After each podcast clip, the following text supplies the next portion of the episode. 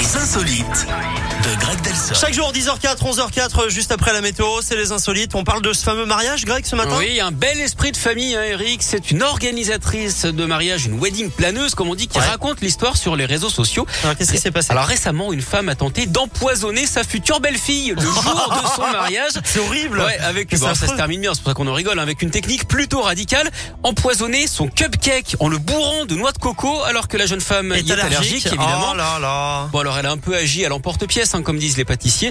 C'est finalement le mari qui aurait empêché le drame au dernier moment avant de partir en furie contre sa mère. On peut dire hein, qu'il lui a fait un cake.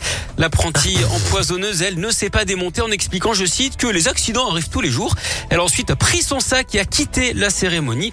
Une scène digne des meilleurs romans policiers. hein. À ce propos, Eric, vous connaissez sans doute le gâteau préféré des écrivains, Eh bien, c'est le euh, saint euh, je sais pas.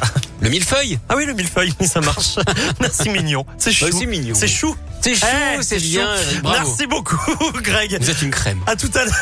À tout à l'heure. Reste avec nous sur Radioscope, vous le savez. Depuis ce matin, il est de retour. Je parle pas de Grégory Delsol, mais Ah, du zut. super banco. Ah, encore mieux. Et la bonne nouvelle, c'est qu'on va jouer dans pas longtemps. Mais vraiment dans pas longtemps. Reste avec nous. Le temps